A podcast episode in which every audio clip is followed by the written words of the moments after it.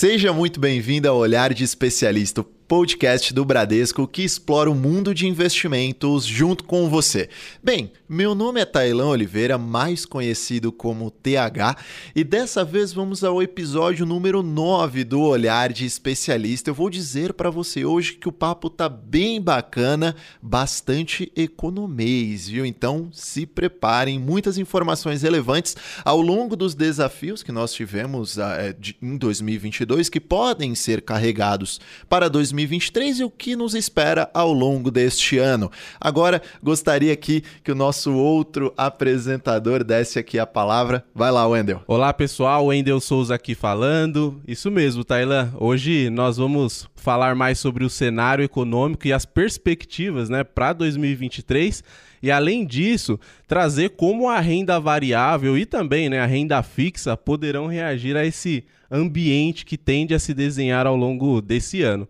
É, vai ser uma conversa muito interessante, tá? Principalmente aí para os nossos ouvintes, buscando ajudá-los e também, claro, né, para ajudá-los a se preparar para o que há de vir ao longo desse 2023 desafiador. Ótimo ponto. Acredito que aqui preparar o nosso ouvinte, trazer essas informações, traduzir este economês é o que a gente busca fazer aqui por princípio, né? Exatamente, Tailan. E bom, hoje aqui estamos com um convidado que é altamente gabaritado. É como de costume, né? Que a gente acaba trazendo aqui para o nosso podcast. E hoje ele tem a missão de nos ajudar a colocar os pingos nos is sobre esse tema. Aí, nosso convidado de hoje possui mestrado em economia pela Fundação Getúlio Vargas, já passou por instituições internacionais e atua no Bradesco há mais de 15 anos, sendo que grande parte no Banco Bradesco de Investimentos, né, o BBI.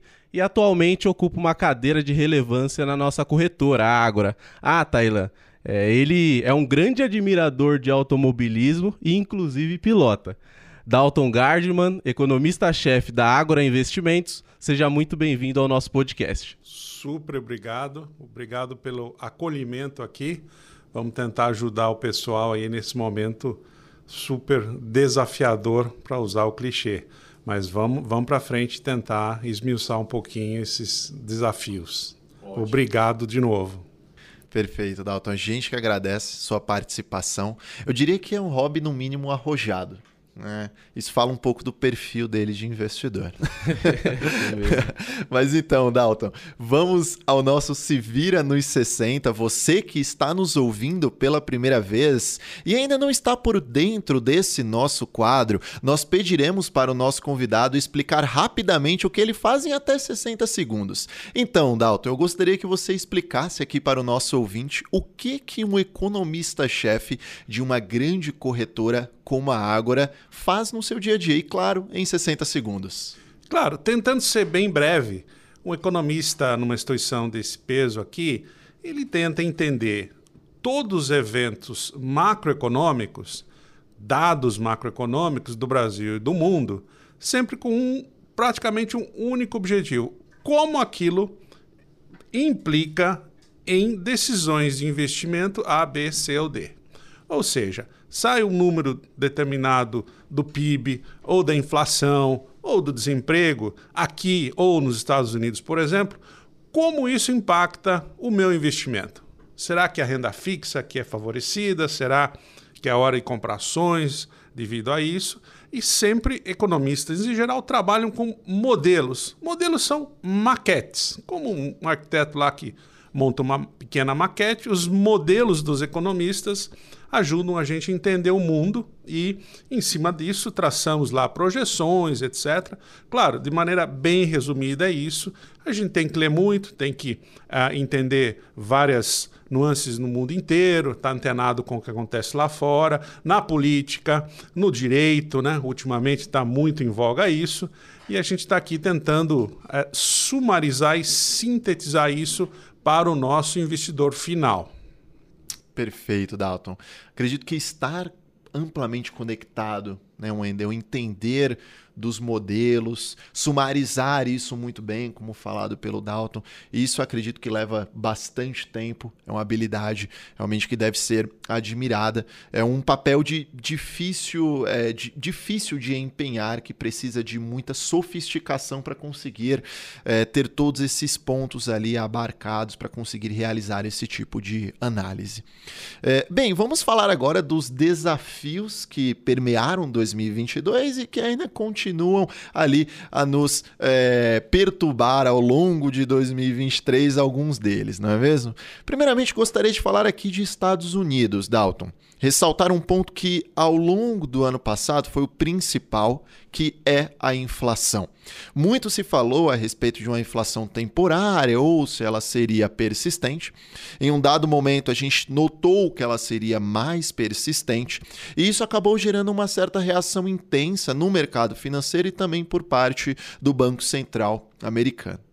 Para 2023, a grande discussão agora é por quanto tempo que essa taxa de juros ela pode se manter nesse patamar em nível mais contracionista. A gente sabe que a inflação americana está bem elevada, no maior patamar dos últimos 40 anos, mas a gente também sabe que essa arma do Banco Central, que é a taxa de juros, também, quando o Banco Central sobe, acaba impactando o crescimento econômico. Então eu queria saber a visão da Ágora a respeito disso.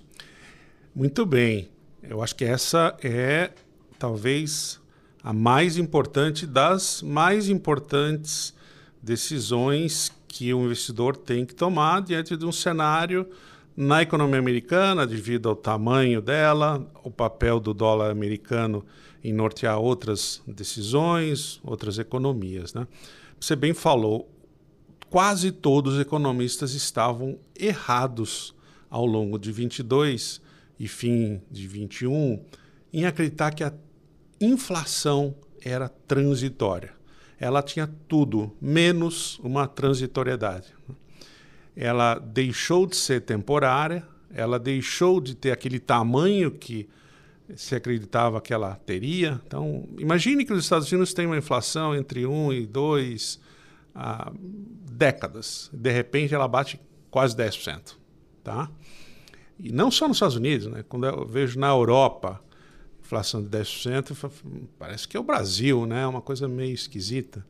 O índice de preço por atacado na Alemanha chegou a bater 45%. Eu repito aqui porque é 45% na Alemanha. Né?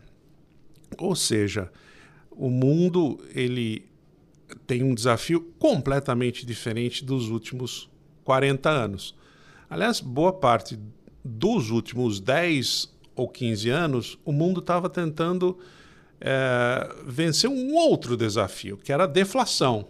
Um problema que o Japão teve bem antes, e, de certa forma, baixíssima inflação nos Estados Unidos no passado fazia com que a, todo o modelo mental da decisão do Banco Central americano, das autoridades fiscais, do governo americano fosse tentar combater aquilo. E de repente vem uma pandemia e o mundo vira de cabeça para baixo. Não só pela pandemia, mas pela reação dos governos à pandemia. Se, nunca se gastou tanto do ponto de vista fiscal nos Estados Unidos como nos meses da pandemia. As transferências de renda, todo mundo soube, acumulava-se rendimentos que eram maiores que muitas vezes o salário que a pessoa tinha antes da pandemia.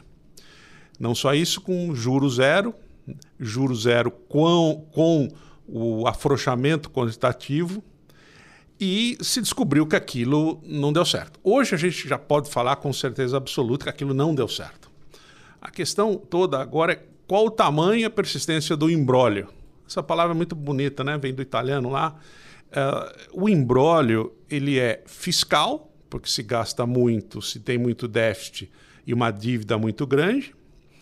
Ele é monetário porque você tem uma inflação, a forma de corrigir esse problema econômico é levando os juros, mas a hora que você leva os juros para 4, 5%, claramente você produz uma desaceleração muito grande na economia, em qualquer economia. Não vai ser diferente nos Estados Unidos. Ao ponto de se gerar uma recessão. Hoje o mercado se divide aí entre aqueles que acreditam que haverá uma recessão nos Estados Unidos e aqueles que podem, é, que os Estados Unidos podem até hum, escapar de uma recessão. Eu acredito que uma recessão é inescapável para eles. A gente convive com juros zeros por muitos anos, vem um grande deslocamento de oferta, como que os economistas chamam. O que é deslocamento de oferta? Você produzia um monte de coisa, de repente, pela pandemia, você deixa de produzir chip lá, não sei aonde, chip para cá o que falta, um serviço que fica fora do lugar, que não está sendo provido, e de repente aquilo né, é, com menos produtos encarece o preço dos produtos remanescentes no mercado. Tá? As grandes cadeias de, de produção, o mundo está pensando se alocou direito, produzir tudo num, num, num, canto só do mundo, que na China, quer dizer, a ideia de botar todos os ovos na mesma cesta vale também. Será que vale a pena produzir é, todos os, os, negócios e coisas que a gente produz num lugar só que é a China? Hoje a gente descobriu que não. Aí né, cada um, cada empresa está tentando mudar isso. Então, a Apple lá que produzia ah, na China, está tentando produzir em outros lugares, no Vietnã, e isso vai acontecer muito mais frequentemente. Né? Os termos ainda intraduzíveis, né? Nearshoring, trazer mais perto de você, né?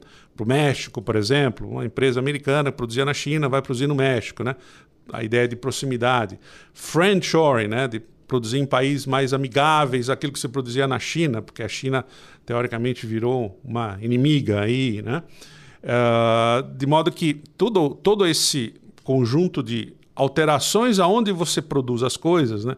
A gente dá o nome de reshoring. Você produzir aquilo em outro lugar com mais comodidade ou mais a amicabilidade no caso do México, mais proximidade também no caso do México. O Brasil até tem uma oportunidade, a gente pode discutir um pouquinho isso depois, né?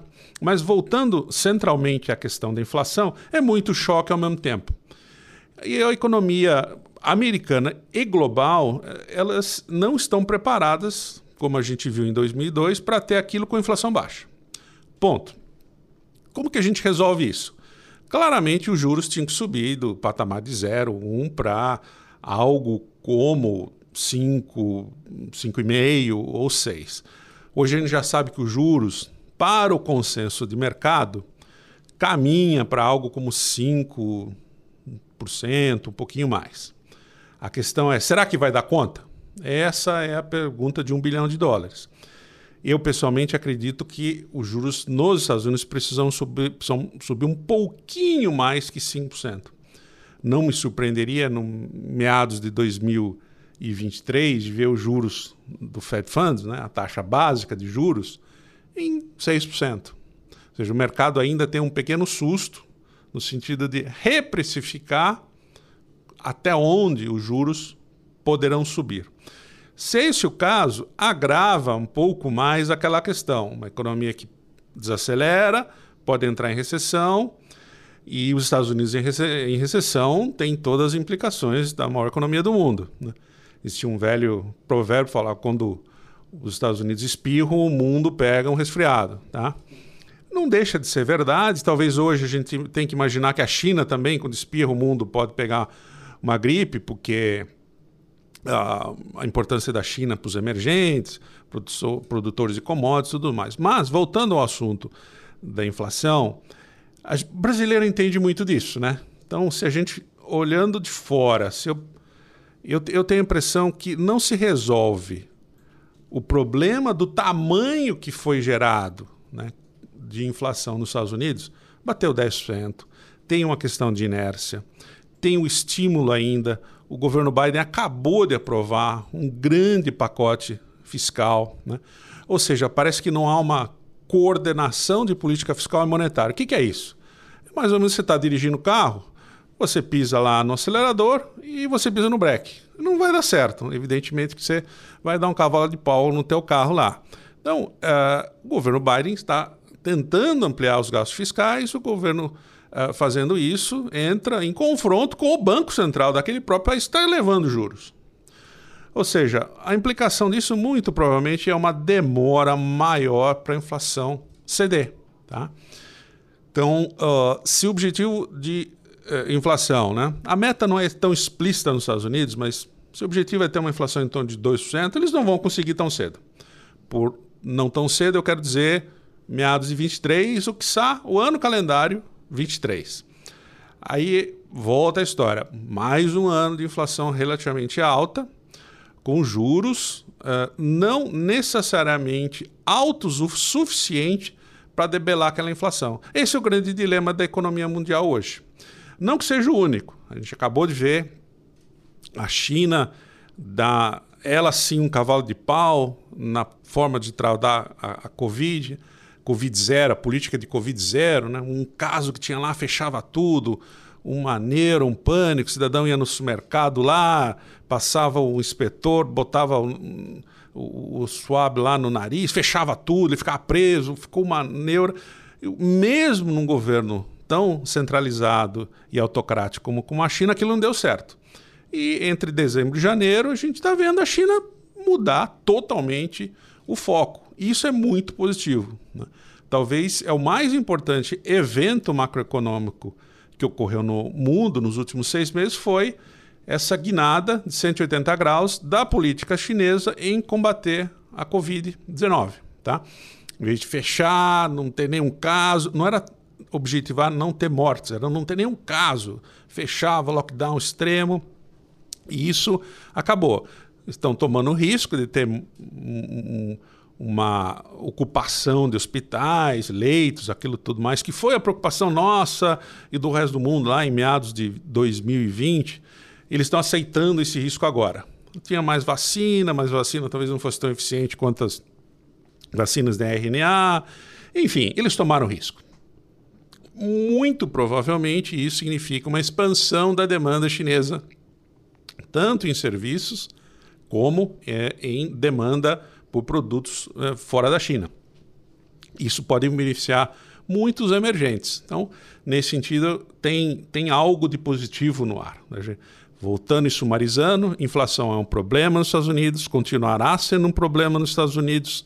Juros provavelmente vão acima de 5% nos Estados Unidos. Consenso não está totalmente preparado para isso. Inclusive, tem gente que vê os juros caindo já em 23, o que é uma possibilidade, só que é uma possibilidade que seria contingente, ou seja, condicional a uma outra coisa, que é a, a economia entrar numa recessão severa. Então, torcer para que os juros caiam nos Estados Unidos é, é, é, é deletério porque você vai estar tá torcendo para um evento que seria engatilhado por um evento ainda mais trágico, que é uma recessão, especialmente uma recessão profunda na maior economia do planeta. Então, não é para celebrar os juros caírem por esse motivo. Então, é, como eu disse, o embrólio continua lá nos Estados Unidos e o foco de positivo, do que pode ser chamado de positivo, vem muito mais da China nesse sentido.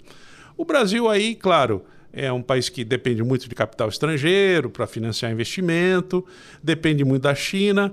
Talvez a gente possa ver o copo cheio, meio cheio, meio vazio aqui. Alguns ventos favoráveis da China e ainda uma preocupação grande com o tamanho da elevação de juros no mundo, sobretudo nos Estados Unidos. Uhum.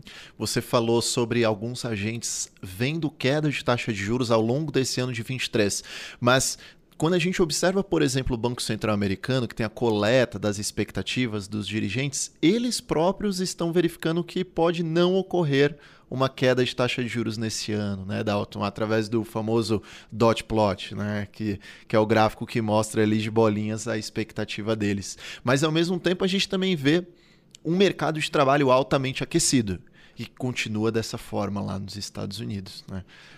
Sim, o, o dot plot, né, que é essa coleta de expectativas médias dos dirigentes é algo bastante controverso. É, em, em, todo o ano de 2021, eles nunca imaginaram que os juros iam subir. Ou seja, alguém estava profundamente errado, rotundamente errado sobre a visão de futuro. No caso dos dirigentes do Fed, essa média não é só uma aposta de cada um. Nós, por exemplo, quando fazemos investimento, temos a nossa aposta pessoal, X, Y lá. Quando um dirigente do Fed e a soma mediana, a média desses dirigentes, ah, é exposta ao público, aquilo também significa uma mensagem para, para o público, para os investidores. O Fed quer acreditar que fazendo isso os agentes se comportarão de maneira mais conservadora. E ele quer passar a mensagem que ele é mais durão no combate à inflação. Você sendo mais durão no combate à inflação, possivelmente, a literatura traz isso, né? literatura econômica, possivelmente você pode subir menos efetivamente os juros só por falar duro. Tá? Mais ou menos uh, como acontece quando você quer passar uma mensagem, você é super enfático, com mais enfático você for, menos ações você precisa. Voz de prisão você não precisa atirar, você precisa ser duro é, o suficiente para o elemento lá do outro lado acreditar que você vai ser preso, por exemplo. Tá? Então, uh, aqui é a mesma coisa, você tem que ter uma mensagem dura. Então, esse dot plot ele tem ao mesmo tempo uma projeção embutida de um monte de diretores, uma mensagem que quer ser dada, isso tem que ser confrontado com o mercado. O que eu posso dizer é que ao longo do tempo, esse dot plot ele foi um instrumento de previsão muito falho. Tá? Não que o mercado sempre tenha uma superioridade nisso aí. Mas, ao longo do tempo, o mercado tende a errar menos, até porque ele se autocorrige, né? É uma espécie, o um nome sofisticado, uma homeostase, um equilíbrio, sai do equilíbrio, volta para o equilíbrio, né? excede por um lado, volta, excede por outro lado também, retorna. E nesse momento, a questão toda que quando uh, uh, vemos lá o mercado acreditando que os juros podem vir para baixo, né? é, é o medo da recessão. Quer dizer, e mais, né? todas as grandes elevações de juros ocasionaram no passado algum evento de crédito. O que é um evento de crédito? É uma grande empresa que deixou de pagar suas dívidas, é um grande banco lá que sofreu. Né? Na crise de 2008 fica claro como isso aconteceu. Tá?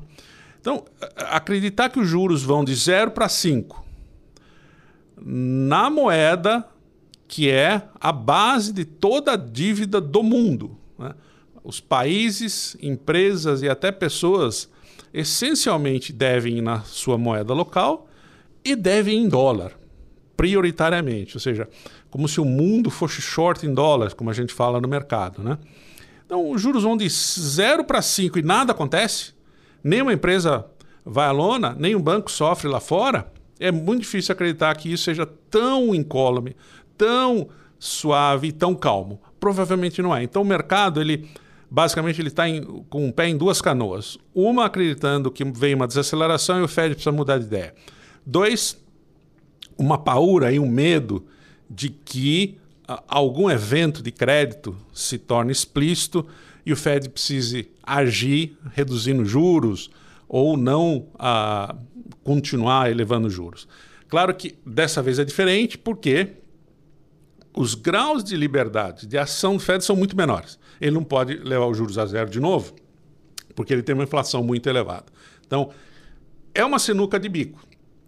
Por isso que a preocupação é grande, por isso que é um, é um dos uh, momentos mais delicados da economia global em 40 anos. Você precisa subir juros, tem eventos de crédito, eventos que podem pre prejudicar o funcionamento da economia global, tem uma recessão e você não pode subir Perdão, você não pode é, é, cortar juros como cortou em quase uma dezena de oportunidades do, nesses últimos 40 anos. Né?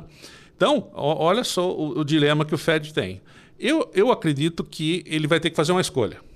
Ou é, fica é, sem subjuros lá uh, por muito mais tempo, a inflação cai, esse é um cenário bem benigno ou a inflação permanece mais elevada, ele não pode cortar juros, aceita uma recessão e mais ou menos né, que normaliza a situação. A tese da normalidade, dessa normalização, é bem provável. Só que você tem que aceitar um pouco de dor aí né, no sistema, uma recessão. É, os Estados Unidos é uma economia muito eficiente, quer dizer, ela, ela, ela, ela se transforma, ela revive, ela Imagine que quase todas essas grandes companhias que a gente vê, né, FANG Stocks, Facebook, Apple, Google, Alphabet, Amazon, elas não têm mais que 20 e poucos anos. Né? A Apple tem um pouco mais, mas a Apple que a gente conhece, dos telefones, é, é não mais que 20 anos. Né?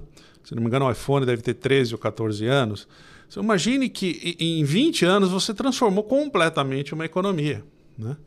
Então, uh, essa é a parte boa da história. Você tem uma recessão, metaboliza esses excessos e parte para frente. Quer dizer, eu não acredito aí num, num, Tem uma palavra feia, ursus magnus, né? quando a gente pensa no, no famoso bear market. Né? Será que a gente estaria num, num momento que é, é, esse mercado baixista seria um grande, prolongado, uh, infinito, sem fim mercado de baixa, né? o tal Ursus Magnus? Né? Eu não acredito nisso. Eu acredito que se o Fed conseguir manter juros, pelo menos por um tempo suficiente para a inflação abaixar em relação aos níveis aceitáveis, né? Uh, por exemplo, 2 a 3%, o Fed declara vitória. Não precisa ser justamente 2%, 1,5% que seja. A inflação se aproximou de 3%, vai ter um jeitinho, né? eles vão emprestar o nosso, nosso jeito de ser, meio que declara a vitória, aceita uma recessão mais suave e, e toca-se a vida. Esse é um cenário, para mim, provável. Só que qual o problema de apostar num cenário otimista agora, acreditando que esse cenário se materializa? Tem muitas partes. Né? A gente chama, tem muitas partes se movendo ao mesmo tempo tem essa recessão, não se sabe o tamanho da recessão, não se sabe o tamanho da queda da inflação, tem fenômenos que a gente desconhece como funcionam, a gente sabe aqui a inércia. Subiu muito, você sabe que o teu aluguel sobe aqui no Brasil porque o IGPM subiu. Nos Estados Unidos não tem isso, mas será que também não tem uma disputa por salários? Tem um monte de gente desistindo de trabalhar lá, o emprego. Recentemente estive nos Estados Unidos, você, não, você via aqueles restaurantes de fast food, Taco Bell fechado por falta de staff, falta de pessoas para trabalhar. É uma maluquice, né? E, e, e, de maneira geral, isso tem a ver com aqueles deslocamentos de oferta que a gente disse lá, lá atrás. Mas, de maneira geral, eu acho que a tese construtiva não é tão absurda assim. Só que ela vai requerer muito mais tempo. Eu imagino que é uma tese de investimento muito mais para 2024 do que para 2023. Mas, uh, de novo, afastar os cenários extremos, né, que eu chamei aí na brincadeira de ursos magnos, aí, um cenário baixista sem fim, mas ter muita cautela na hora de se posicionar, porque ainda a gente vai ver muita coisa ocorrendo, muitos eventos. Tem, além disso, claro, eventos geopolíticos, tem uma guerra na Ucrânia, tem um, uma rusga lá com Taiwan, China, Estados Unidos. Tem muita coisa para acontecer. A gente viu que o cenário de janeiro de 22 ele foi jogado no lixo quando a Rússia invadiu a Ucrânia em fins de fevereiro. Ou seja, qualquer eventozinho muda, vira a vida de cabeça para baixo. Por isso que é um momento de cautela nos investimentos. Né? Não dá para fugir dessa conclusão. Vamos voltar a esse tema, detalhar um pouco isso, mas é difícil deixar de ser conservador com um mundo com tantas partes móveis e tantos desafios vindos de fora, né? Sim, exatamente, Dalton. É uma verdadeira sinuca de bico ali para o presidente do Banco Central Americano, Jeremy Powell. É. Vai lá, Wendel. Bora lá, vamos lá. E até pegar um gancho, Dalton, é, sobre o cenário norte-americano, no final de 2022, mais especificamente ali em outubro e novembro, vimos um grande rally nas bolsas americanas, com o S&P voltando aos patamares ali de 4 mil pontos naquele período. E dado esse enredo que discutimos agora, faz sentido essa recuperação da renda variável ou houve um movimento exagerado por parte dos mercados, é, esperando com que o ciclo de alta de juros do Fed se encerrasse naquele momento? Ou seja, né, a gente tenta buscar entender ainda há espaço para renda variável em 2023? Eu acho que os mercados exageraram nessa nova ah, alta de preços, sobretudo no mercado acionário americano.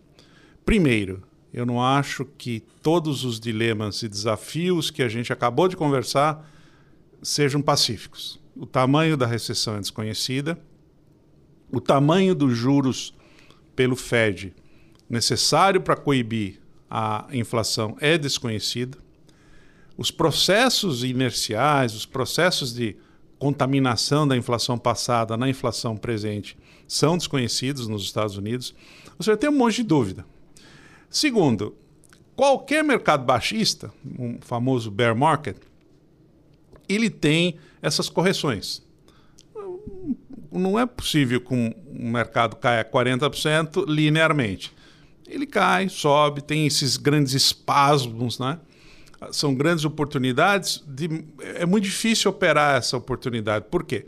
Você sabe que é um mercado de baixa, você sabe que o desafio econômico é conhecido, de certa medida, é desconhecido a magnitude, mas você sabe que o mar não está para peixe lá e, de repente, uma ação qualquer sobe 20%. O índice sobe 15%. É muito comum você pegar lá na grande recessão de 29 a 37, você teve vários, uh, várias elevações absolutamente surpreendentes no mercado acionário americano. E você sabia que é, para onde ia, a, a, pelo menos supostamente você sabia para onde ia. Hoje a história é sabida. Quer dizer, é, o que a gente chama do bear market rally, esses espasmos aí uh, no mercado de renda variável, e, são dificílimos de operar. Eu não gosto de nenhuma recomendação, porque é, você está tentando uh, dominar o tempo, do, o timing do mercado eventos fortuitos que você não controla. Eu entendo ainda que, ah, de maneira geral, ações nos Estados Unidos não são baratas e os desafios, do ponto de vista de valuation, né? E os desafios macroeconômicos são, são vastos. Ou seja, não é aquela recomendação que a gente pode sair com um grau alto de convicção. Tá? Mas que pode ter esses espasmos, a gente vai continuar vendo mercado, eh, de novo, ele, ele tenta sempre achar um equilíbrio. Qual equilíbrio a gente nunca sabe o que é. Melhor ficar com os fundamentos, melhor esperar um pouco. Tem as oportunidades aí de renda fixa, inclusive nos Estados Unidos, que a gente pode falar sobre isso. Imagine que em algum momento, com elevação de juros, tudo mais, os juros de um título do, do, governo americano de 10 anos possa eventualmente bater 4,5% de rendimento seria uma das mais extraordinárias oportunidades de investimento, porque você sabe que o risco de crédito do governo americano é praticamente nulo. Em tese não é nulo, mas é como se fosse. Você tem um mundo que vai voltar a algum grau de normalidade, algum grau de inflação mais baixa, e num ambiente bastante desafiador, você ter garantido 4,5% em dólar é altamente reconfortante. Né? Eles, o, o, nível do 10 anos do título de governo não está ainda a 4,5, mas eu acho que com, com a, elevação dos juros, a recessão, que se pensa lá, os desafios, estímulo fiscal, tudo mais, é possível que a gente veja isso. Eu não tenho dúvida que algo entre 4,3 e 4,5 é uma oportunidade extraordinária. Qualquer acima disso é, é uma oportunidade aí é, é, praticamente é, é, inigualável para o investidor uh, garantir por alguns anos um rendimento em dólar super seguro, de maneira super segura. Ótimo. E saindo dos Estados Unidos, partindo agora para a Europa, assim como na região americana, ali na Europa a gente também observa uma inflação bem elevada, o Banco Central Europeu tendo que agir a respeito disso, mas naquela região específica nós também verificamos outros fatores que podem ter, ocasionar ali eh, movimentos que podem ser detratores aos mercados. A gente observou ali um certo descompasso fiscal com algumas medidas que foram tomadas no passado e não foram muito bem recebidas pelo mercado. Há o próprio conflito no leste europeu entre Rússia e Ucrânia, que a gente sabe que impacta principalmente de maneira energética a Europa. Então, tem muitas pessoas no mercado falando a respeito de uma situação mais obscura para a Europa neste momento. Ali o velho continente passando por maus lençóis. Lá na Ágora, qual a visão que vocês têm a respeito disso, Dalton? A Europa tem outros problemas, até anteriores à pandemia, que continuam uh, sem solução. Né? Ela tem o mercado comum europeu, né? a União Europeia, a moeda comum, uma união monetária sem uma união fiscal. Então, a, a Itália gasta de um jeito, tem que ser financiada de outra maneira. O, o título do governo italiano tem que ter um spread de risco muito alto, mas é uma união monetária. Então, como que os juros de um, do governo italiano pode ser um e o governo alemão outro? Né? No fundo, o que mais se buscou no passado e hoje não, não se vê isso por uma razão política, né? Tem, hoje a grande preocupação da Europa é a guerra na Ucrânia e suprimento de energia, sobretudo como eh, substituir o gás russo, tá? Ah, há cinco anos atrás, né, tanto Macron como a Angela Merkel estavam tentando fazer uma união fiscal para que, com uma união monetária, você tivesse uma organicidade e funcionasse direitinho. Tá? Uh, sem esses atores políticos, você tem outros problemas. Guerra na Ucrânia, gás, tudo mais. Tá? Dois, inflação na Europa é, parece ser mais fácil de ser contida que nos Estados Unidos. Nos Estados Unidos já tem inflação nos salários, baixo crescimento na Europa é mais ou menos que dado, a economia é menos eficiente, mas cresce menos também. Ou seja, é de se apostar que inflação pode ser dominada na Europa de maneira mais rápida ou menos indolor, talvez, que nos Estados Unidos. O problema é que a Europa tem outros grandes problemas. Primeiro, é essa que a gente acabou de é, fazer um, um, framework, né? O, o, o, enquadramento. Como tem uma união monetária sem uma união fiscal. Então, o italiano pode gastar quanto quer, o português pode gastar quanto quer, e o alemão vai pagar quanto para sempre? Na famoso Target 2 lá, como o alemão não vai pagar para sempre aquilo. Né? Segundo, você tem uma transformação da economia por todo esse movimento ESG, movimento verde e tudo mais, como fazer a transição energética na Europa. Então, todo mundo quer que as coisas não poluam, todo mundo quer um carro elétrico, só que não tem carro elétrico para todo mundo, porque não tem bateria para todo mundo, porque não tem cobalto, lítio, paládio, aquelas coisas todas. Tá? Dois, uh, todo o financiamento de uma transição energética é feita pelo uh, produto anterior a isso. Quando você foi do car do, do, da madeira para o carvão, a madeira financiou a substituição por carvão. Quando você foi do carvão para petróleo, né, você financiou aquela transformação com o carvão. Agora, do petróleo para uma economia descarbonizada, o petróleo ainda provavelmente, ou certamente, terá que ter um papel de financiar essa transição. Aí não, mas não, não queremos mais petróleo, vamos fazer metas até 2030, todos os carros serão elétricos. É, é claro que é, governos decidem o que fazer e não os mercados decidem, dadas as restrições, o que fazer. Então, esse é um tremendo problema, tá? Numa hora que você tem baixo crescimento, alta inflação e um problema do gás russo. Ah, ao mesmo tempo, tem uma mudança geopolítica que não ocorria há praticamente 50 anos, que a Rússia se decidiu a virar as costas pro, do, do, do Ocidente para o Oriente, se unindo lá, China, tendo outra dinâmica geopolítica, cujas implicações a gente precisa um outro call aqui, outra, outro, sentar aqui para uma outra conversa, tá? E possivelmente a, a, guerra na Ucrânia tem implicações que vão além dessa do conflito, porque não vai ter gás russo como se tinha antes, a Europa vai ter que achar uma fonte de, de suprir uh, esse, esse gás, ou seja, a gente fica, vai ficar falando aqui e a solução para esse problema é muito provavelmente baixo crescimento, uma dinâmica de, enfim, de investimentos bastante complicada. Não que as ações de, de empresas e bancos na Europa sejam, sejam caras, pelo contrário, né? A gente, quando a gente compara todo o DAX na, na, na Alemanha, praticamente o valor de uma grande empresa de tecnologia nos Estados Unidos. Não tem o menor sentido. Lembrando que lá você tem Daimler, Mercedes-Benz, BMW, BASF, aquelas empresas magníficas. Como que ela pode valer uma empresa americana? Ou seja, você tem, você tem um entorno macroeconômico muito complicado na Europa. Tá? Eu acredito que o mais provável será que a inflação acabe sendo acabe cedendo na Europa isso traz um pouco menos de pressão sobre o Banco Central Europeu, mas a gente vai ficar com as arestas não aparadas.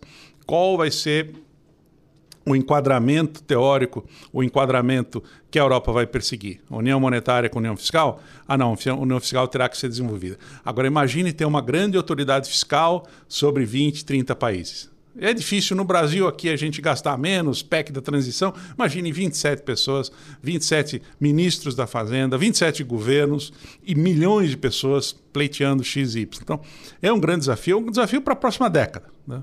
Mas, num primeiro momento, inflação cedendo um pouco é o que se espera, talvez criando várias oportunidades de, de compra até de, de, de ativos estressados na Europa. Você compra empresas absolutamente maravilhosas, uh, por um valor aí relativamente de estresse, que a gente chama. Então, isso tem que ficar sempre é, no foco dos investidores. Não é uma compra macroeconômica de um país que cresce bastante com baixa inflação num grande bull market. Não é isso.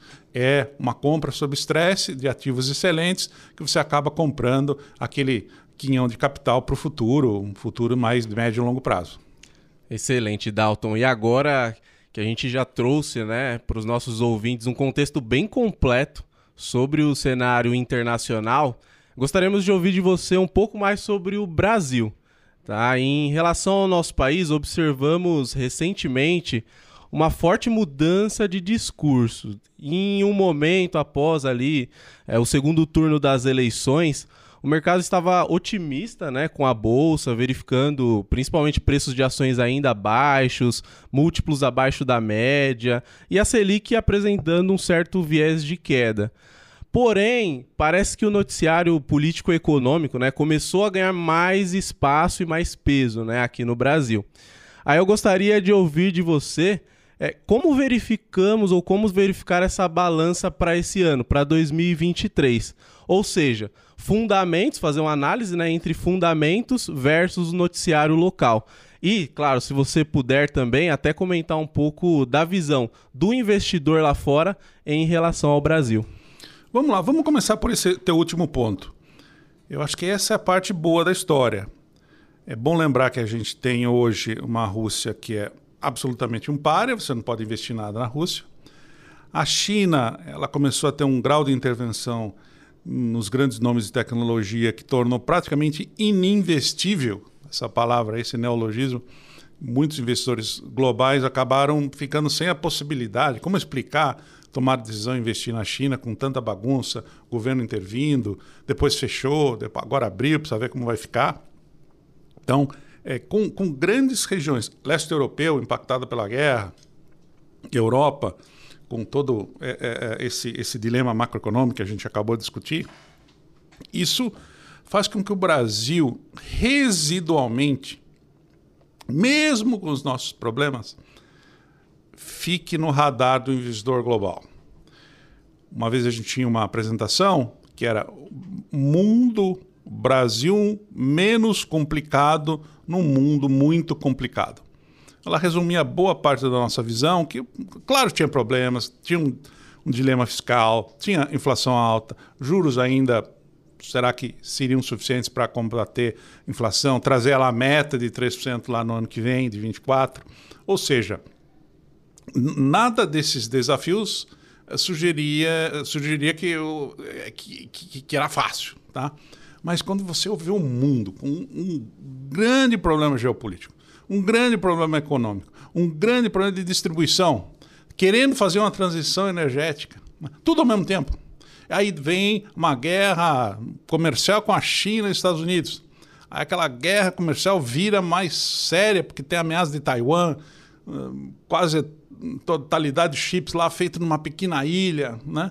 E aí os Estados Unidos têm a garantia de proteção militar sobre aquela ilha, mas aquilo teoricamente para os chineses é, chi é, é chinês. Olha, olha, olha o rolo. Né? A palavra é o rolo. Né? Essa palavra é, é tão boa no, no, no, Brasil aqui. Né? Então, aí no Brasil as questões, felizmente, eu digo felizmente, parecem ser é, mais, é, eu diria, concentradas. A gente precisa um ajuste fiscal, sentar lá, o Congresso Executivo, chegar um número, aprovar uma medida, os juros em, em boa em boa medida, são suficientes. A 13,75 para uma inflação que provavelmente vai ficar entre 5 e 6 é suficiente. Os juros reais são muito elevados no Brasil. Só que, de novo, lembra quando a gente falou da analogia do motorista lá, tá pisando no, no freio e no acelerador ao mesmo tempo? com uma política fiscal que a gente autorizou praticamente 180, 200 bilhões de reais a mais para o ano de 23 e o Banco Central tendo que manter os juros altos, você está quase naquela posição de acelerar e frear ao mesmo tempo. Não dá certo isso. Né? Ao mesmo tempo que, uh, depois do governo eleito e nos primeiros dias, teve aí bastante declaração né, sobre anti-reforma tudo mais. Está tendo que afinar o discurso, ou seja, a gente não pegou a mão, agora teve essas manifestações em Brasília, muda um pouco o foco da, da agenda, a agenda que era tentar aprovar uma reforma tributária, tentar ter medidas econômicas que sinalizem a convergência da dívida a um determinado patamar, vai ser substituída por como coibir isso, que foi gravíssimo o que aconteceu. Então, provavelmente vai ter uma CPI, CPI da, do que aconteceu. Ou seja, a, a, o, o processo político ele não consegue tratar muitas dinâmicas ao mesmo tempo. Não dá para você fazer toda essa CPI e querer fazer uma, aprovar uma reforma tributária. Então, foi ruim para os mercados, foi muito ruim nesse eh, sentido específico. No sentido mais geral, os dilemas do Brasil são, são conhecidos. Né? Eu faz 27 anos que eu faço roadshows eh, no mundo inteiro. Eu sempre, todo mundo quase que sempre perguntava, mas o maior problema do Brasil é fiscal. Eu falava, não, o maior problema do Brasil é baixo crescimento. Casa que não tem pão, todo mundo discute e ninguém tem razão. Não é esse o ditado? Baixo crescimento vem de baixa produtividade. A gente é muito improdutivo no que a gente faz. Pelo tamanho do Estado, talvez, pelo sistema tributário, pela nossa legislação trabalhista. Não, a gente precisava do quê? As famosas reformas. E aí que entra uma nova dimensão. Todo governo entrante sempre prometia reformas este novo governo prometeu a reforma tributária. Alguns sugeriram no passado que ia ter uma anti-reforma trabalhista, parece que não é mais o caso. A reforma da Previdência já a anti-reforma da Previdência já foi desmentida, mas não é aquele ímpeto reformista genuíno. Então, o mercado fica meio desprovido daquela cenoura lá na frente, né? Que o coelhinho corre, vamos lá, correr, reforma tal. Que tipo de reforma? A qualidade da reforma tributária. Então, eu, eu penso que o problema é, fica mais imediato no campo fiscal. Eu não acho que é insolúvel esse problema. A gente está falando de um ajuste de dois pontos, três pontos percentuais do PIB. Eu brinco sempre: países que não conseguem fazer um ajuste de 2 a 3 pontos percentuais do PIB merecem um resultado econômico muito ruim. O Brasil já fez esses ajustes no passado. A única coisa que precisava um foco e uma determinação, enfim, uma, uma vontade única política de levar esse ajuste. Uh, na medida que existe, no começo de toda conversa, uma PEC de transição daqueles valores, parece que o ajuste foi um desajuste. Em vez de você caminhar para determinado resultado, você caminhou para o resultado oposto, diametralmente oposto. Você gastou mais na hora que você precisava sinalizar algum grau de freio do tamanho da dívida ao longo do tempo. Então, esses desafios per persistem.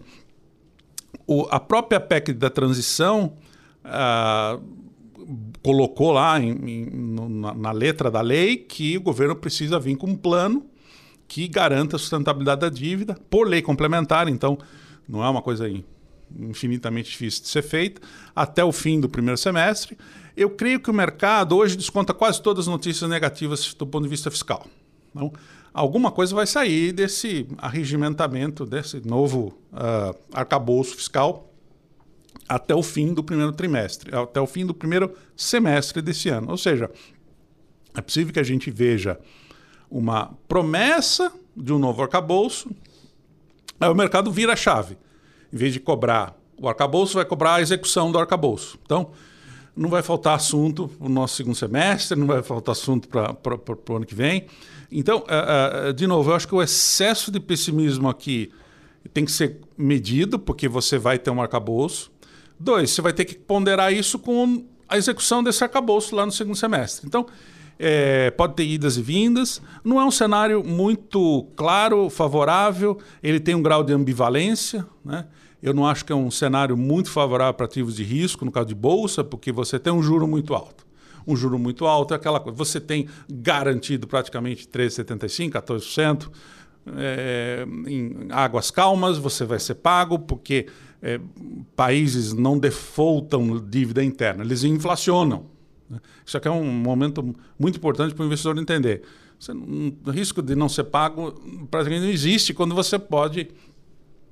Claro, no extremo isso não vale porque você gera inflação, mas não é o caso brasileiro, a inflação é 5%, se tiver errado vai ser 6%. Então, no fundo, você está sendo muito, muito, muito bem pago numa remuneração nas estruturas de renda fixa e aquelas empresas que simulam um rendimento de renda fixa, no caso de ações, o nome que a gente usa é bond proxies, né? aquelas empresas que simulam um rendimento de renda fixa. Mas é difícil, difícil mesmo é bater uh, esse rendimento garantido de quase 14%. Uh, ah, com as restrições que tem. O Banco Central não pode cortar juros tão cedo. Ah, esse dilema fiscal a gente acabou de ver ele. Tem um tempo para fazer o arcabouço, tem um tempo para o mercado ver se a gente está cumprindo. Ou seja, vai demorar para os juros caírem com vontade. Esse é o ponto. Enquanto isso, você está sendo remunerado. Né? Uh, qual o, o fator é, secundário, que não é tão secundário aqui, quando você tem juros muito elevados, custa muito apostar contra o Brasil. Então, um estrangeiro ou local está sendo remunerado a 14%, vou apostar contra. Quanto que o dólar tem que ir? Será que o dólar vai a 6,20, 6,30? Não vai. Então, você, você mais desmantela as apostas contra o real. Então, você fica lá mais ou menos com uma taxa de câmbio estável, você vê, com estresse aí vai 5,40, baixo estresse 5,20, fica lá 5,30, 5,20. É, você, você desmunicia a pessoa apostar contra o real. Não vou apostar contra o real porque está tudo errado, não vai ter nada fiscal. Não, isso não vai acontecer, porque você está é, é, garantindo uma remuneração muito grande para aquela pessoa estadiar os seus recursos em reais. O problema era quando elas estavam a dois. Né? O câmbio desvalorizou demais, o ministro da Fazenda falava do câmbio, eh, o mundo não contribuiu, depois veio a pandemia, a gente viu o real aí quase encostar a seis, tá? Uh, não chegou a seis, mas enfim, aquele mundo não existe porque os juros estão a 14, como a gente acabou de dizer, né? Perfeito, Dalton. É, o custo de oportunidade de você não alocar em real está bem alto, né? Deixar 13,75% na mesa é bastante coisa, ainda mais com um câmbio, como você falou, mais estável, em torno de 5,20, 5,40. E eu queria puxar esse gancho para terminar aqui, Dalton, de renda fixa. No mês passado de dezembro, a gente viu em diversos momentos o mercado estressando muito, agentes avessos ao risco, em decorrência da aprovação ou não da PEC de transição, como que seria feito, qual que seria o prazo, qual que seria o valor, definição de ministros. Em determinados momentos, a gente viu vencimentos futuros de juros alcançando ali 14,5%, bastante coisa. Ou seja, mercado embutindo na curva, possibilidade de Selic subir nos 75 pontos base. Qual que é a visão de vocês a respeito disso? Vocês veem Selic indo além de 13,75? Não. A 13,75 você já tem uma margem de manobra bastante grande para a inflação ser maior do que você imaginava e ainda assim ter um rendimento real muito grande. Ou seja, se a gente tiver inflação não de 5, mas de 6, 6,5, ainda os juros reais são da ordem de 6,5, quase 7% é uma enormidade de juro real, mesmo que a gente esteja errado. O economista erra bastante nas previsões, né? mesmo que a gente esteja errado, tem muita gordura nos juros reais. Dois, e é assim que tem que ser. Você tem que ser convicto que você quer debelar a inflação. Pode demorar um pouco mais, um pouco menos, mas foi essa a cabeça do presidente do Banco Central, do cupom em geral. Vamos fazer tudo que for necessário para a inflação voltar a ser 3, 4 ao longo do tempo. Tá? É, não querer mais aquela desvalorização cambial com juro muito baixo, ficou claro, é, claro isso. Tem a independência legal do Banco Central, ninguém está questionando isso. Ou seja, não tenho dúvida que a equipe que está lá no, no Copom, que vota no Copom, vai querer sair uh, com cabeça erguida, tendo feito lá o papel. Num mundo com pandemia, num mundo com guerra, com todo esse risco geopolítico, você descumprir a inflação e voltar a cumprir a meta de inflação um ano ou dois depois, eu não acho um grande é, demérito nesse sentido. Tá? A questão é que você tem que persistir isso e ter a colaboração da autoridade fiscal, que é o governo, o executivo, para que as duas coisas se conversem. Esse está sendo o nosso desafio hoje, né? que o arcabouço fiscal vai conversar com o arcabouço monetário. Pelo lado monetário, estou super tranquilo. Para que a gente tenha taxa de juros mais elevada que 3,75%, é, você precisa um, uma nova bagunça fiscal. Não vai ter uma nova bagunça fiscal que a gente já teve toda a incerteza sobre a transição, na, na PEC da transição, é, de modo que mais ou menos que está dado esse, esse, esse, esse acabouço para o ano de 23. Ah, então, uh, nossa visão é que os juros não precisam subir mais, não devem subir mais. Claro, a segunda derivada dessa pergunta é a 14, 14,5, comprar pré, vale a pena? Vale a pena. Né? Vale a pena porque faz uma, uma fezinha lá, não, não precisa botar todo o teu dinheiro naquele, naquela eventualidade, mas você sabe que por seis meses, um ano, dois anos, você tem garantido um juro muito bom. De novo, para dar errado esse call, essa, essa recomendação, você precisa degringolar de vez o fiscal. O governo no primeiro ano vai fazer, enfim, tudo errado, sabendo que tem que governar por quatro anos. Não, não, governo geralmente, não importa que. Agora a gente está na mudança da campanha para governo. Né? Então a transição verdadeira é essa. Né? Aí teve essa bagunça toda de domingo, 8 de janeiro lá. Mas o fato é que, ah, se acertando um pouquinho lá no fiscal, é, é difícil. E eu, eu, eu, diria a palavra minimamente. A gente não precisa aquele ajuste fiscal do século para que os juros possam baixar um pouco. Uh, a terceira consideração que você poderia fazer sobre juros é que eles não vão voltar a 6, não vão voltar a 5, sequer talvez vão voltar a 8. Essa é uma outra discussão. Provavelmente a gente vai ter uma inflação um pouco mais alta que 3, provavelmente tendo uma inflação um pouco mais alta que 3, seja 4, 4,5. A gente vai questionar se quando chegar a 3, tudo mais, por mais que você sinalize que vai convergir. E esses juros é, equivalentes, né? será que 3, 4% real é suficiente ou preciso 5% em termos reais? Está mais para essa segunda opção. Então, juros aí, na melhor das hipóteses, daqui é, a um ano ou dois, eles devem convergir para 9 ou 10. Tá?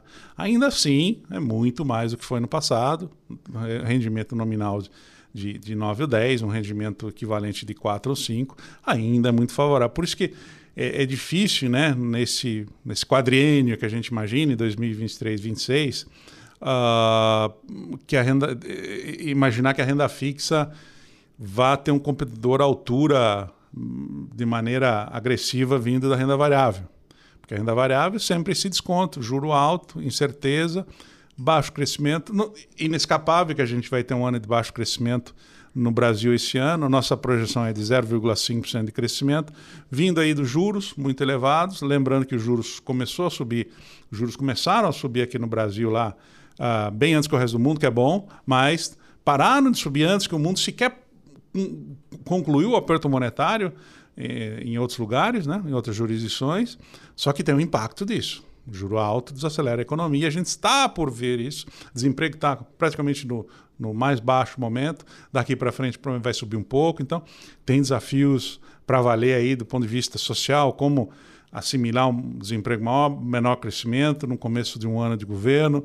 Tentativa é geralmente estimular, mas você não precisa estimular porque você precisa vencer a inflação um pouco do que a gente mimetiza lá, empresta da discussão lá nos Estados Unidos. Pô, preciso juro alto, mas juro alto bate, combate a inflação, mas combatendo a inflação eu tenho recessão. Aqui talvez não chegue a ser o caso. Por que não chega a ser o caso de uma recessão? A gente teve a nossa grande recessão em 2015 e 2016. A gente purgou um monte de coisas, empresas começaram a pagar suas dívidas, tá? Então a gente eh, recessões não acontecem assim com uma grande, pequenas recessões, sobretudo podem acontecer, mas é, é, recessões genuínas, grandes, severas, potentes não acontecem toda hora, né? A gente já teve o nosso, a gente já meio que pagou preço alto em 2015 e 2016. Então eu acho que a recessão aqui, se vier, é muito suave. Então mais para apostar num campo de, de resultado positivo do PIB esse ano né? É insatisfatório, ninguém quer crescer meio, todo mundo quer crescer dois ou três, mas uh, lembrando que o mundo passa uma recessão, o Brasil passar por 0,5% de crescimento, será que é ruim? Não é ruim. Né? Claro, de novo, a gente volta circularmente, precisamos de um, uh, uma mensagem fiscal de sobriedade, de resistência, que convija, faça que os investidores pensem que a dívida é pagável, convergente, tem um tamanho de dívida, tem um tamanho de déficit, ou seja, todo esse arcabouço fiscal que foi prometido por primeiro semestre desse ano. Sim. Wendel, talvez essa tenha sido a hora mais rápida da minha vida. Já passou. Concordo. Já foi 60 minutos. E eu tenho que liberar aqui o nosso convidado para continuar com suas atividades diárias de economista-chefe da Agora Investimentos, nossa corretora. Dalton, queria finalizar aqui com a nossa conversa de elevador, famoso elevator speech. Conversinha rápida, bate-bola. A primeira, olha, essa daqui é fácil demais, tá? Se você pudesse escolher apenas uma classe de ativo com o foco de manter ao longo deste ano, qual você escolheria e por quê? Essa, essa não precisei nem pensar. Né? é difícil bater a renda fixa num momento como esse, tanto do ponto de vista do fundamento econômico, da compensação que o risco uh, vis-à-vis o retorno nos traz, ou seja, no momento parece ser algo de baixo risco. Uh, as alternativas são muito mais complicadas, dependem de muitas partes móveis. Eu acho que tem oportunidades específicas na bolsa. Quer dizer, numa hora, toda hora que você produz muito estresse, valuation muito baixo, você que compre coisas que a gente chama de valor, né? empresas muito boas, saudáveis, você sabe que essas empresas vão existir daqui 5 anos, 10 anos, você está comprando uma coisa barata vamos chamar assim. Então, não é para ter um preconceito ou um, um, um, simplesmente não olhar para essa classe de ativo. A única coisa é que a escolha de renda fixa parece muito mais automática, parece muito mais fluida, vai te dar uma recompensa grande, sem grande risco, ao passo que você tem que, meio que estrategicamente, considerar isso como a sua tomada de decisão de risco principal, renda fixa, e olhar esporadicamente ações aí, uma outra ação, no sentido de ter no mais longo prazo um, um ativo de excelente qualidade que vai voltar a ser o valuation, como a gente chama, está muito aviltado. Não vai ficar assim, o Brasil vai mudar, o Brasil vai ter que resolver isso, essa questão fiscal. De alguma maneira, de outra resolve inflação mais alta geralmente resolve, daí inflação mais alta não é aceitável, aí você tem que resolver e senta e acaba resolvendo. O Brasil teve aí um, alguns feitos, né? Chega o plano real lá no pico da inflação, começa a fazer o plano real. Aí, né, 2008, a gente, mundo foi para um lado, a gente foi para o outro. É, depois é, mudou de estratégia, errou, mas enfim, o Brasil, em alguns pontos nevrálgicos, ele, ele, ele é, deu alguma resposta satisfatória. A gente tem muito essa, essa ideia que nos últimos 10 anos as coisas não deram certo e o baixo crescimento veio. De fato, talvez seja um período de tempo, concentrou, talvez muitas apostas no passado, né? muito, muito peso nos bancos públicos, aquela coisa, quando se desfaz. O Brasil está tendo uma, uma boa onda de investimento recentemente. Né? Taxa de investimento sobre o PIB cresceu praticamente três pontos, um pouquinho mais. A gente tá, economista está tentando entender o porquê ainda. Tá? Então, tem muito investimento na agricultura. A agricultura aqui é uma coisa absolutamente exemplar, maravilhosa. Né? É, é, o que a gente chama em inglês um powerhouse total. Né? Você vê aí, é produtivo, é bacana. Então, uh, a questão é encontrar, modular um pouco essa, essa ideia geral, renda fixa. Estou me estendendo um pouco na resposta e olhar aí bem é, eu diria estrategicamente, uma outra ação, com, pensando que elas estão, estão baratas e de fato estão baratas.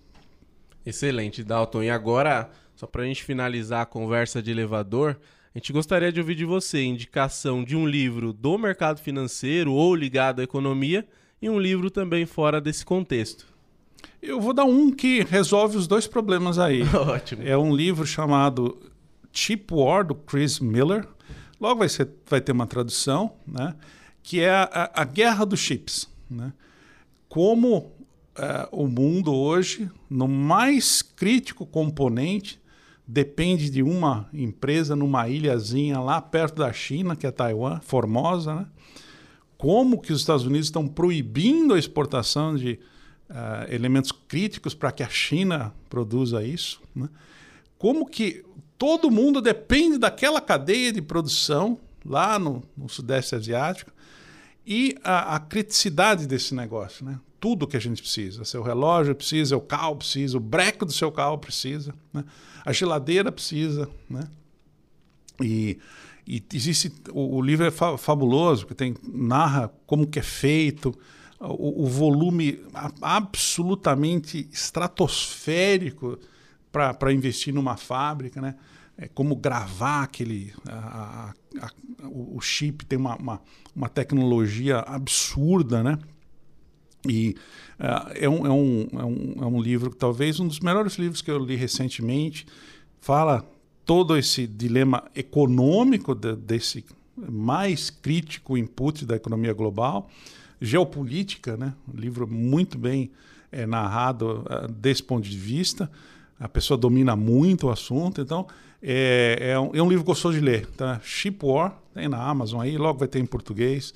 Bem bacana, recomendo para todo mundo, do Chris Miller. Perfeito, Dalton. Ótima indicação, tipo War, vou lembrar disso, viu, Wendel? Anotado. Exatamente. Dalton, gostaria muito de agradecer a sua participação aqui conosco nessa hora. Sei que nas suas atividades do seu dia a dia você é extremamente corrido, mas abrir um tempo para estar aqui conosco e passar muitas informações para os nossos ouvintes, apenas tenho a agradecer a você. Imagina, eu que eu quem agradeço. Muito, de novo, um acolhimento maravilhoso. Fico à disposição. Muito legal a conversa com vocês dois. Super obrigado a todos que nos ouvem aí. Até Show. a próxima. Perfeito, Dalton, agradeço demais. E antes de encerrarmos, não esqueça de curtir esse conteúdo e compartilhar com aquele amigo que deseja entender mais sobre o cenário econômico e as suas oportunidades. E um ponto importante para você ouvinte, para acompanhar seus investimentos no Banco Bradesco e outras instituições financeiras, baixe o Investe Mais Bradesco na sua loja de aplicativos. É uma forma prática de visualizar seus investimentos, um verdadeiro consolidador esse foi mais um episódio do Olhar Especialista, o podcast que explora o mundo de investimentos com você. Valeu!